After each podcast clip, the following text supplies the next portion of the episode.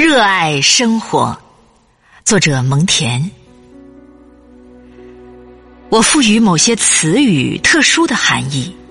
拿度日来说吧，天色不佳、令人不快的时候，我将度日看作是消磨光阴；而风和日丽的时候，我却不愿意去度。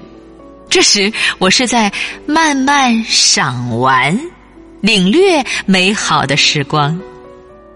坏日子要飞快的去度，好日子要停下来细细品尝。度日、消磨时光，这些常用语令人想起那些哲人习气。他们以为生命的利用不外乎在于将它打发、消磨，并且尽量回避它、无视它的存在。仿佛这是一件苦事，一件贱物似的。至于我，我认为生命不是这个样的。我觉得它值得称颂，富有乐趣。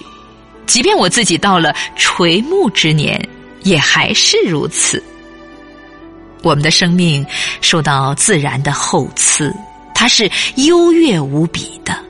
如果我们觉得不堪生之重压而白白虚度此生，那也只能怪我们自己。糊涂人的一生枯燥无味，躁动不安，却将全部希望寄托于来世。古罗马哲学家塞涅卡语。不过。我对随时告别人生毫不惋惜，这倒不是因为生之艰难与苦恼所致，而是由于生之本质在于死。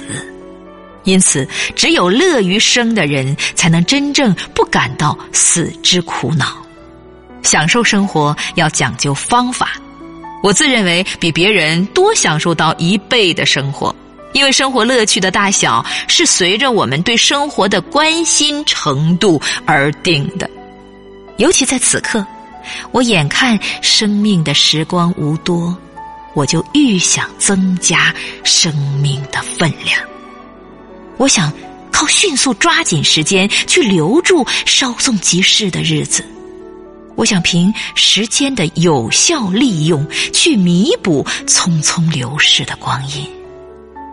剩下的生命愈是短暂，我愈要使之过得丰盈。